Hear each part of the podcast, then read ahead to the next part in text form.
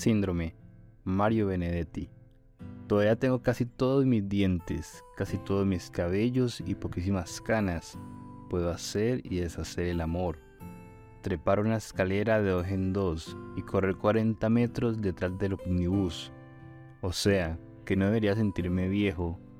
Pero el grave problema es que antes no me fijaba en esos detalles.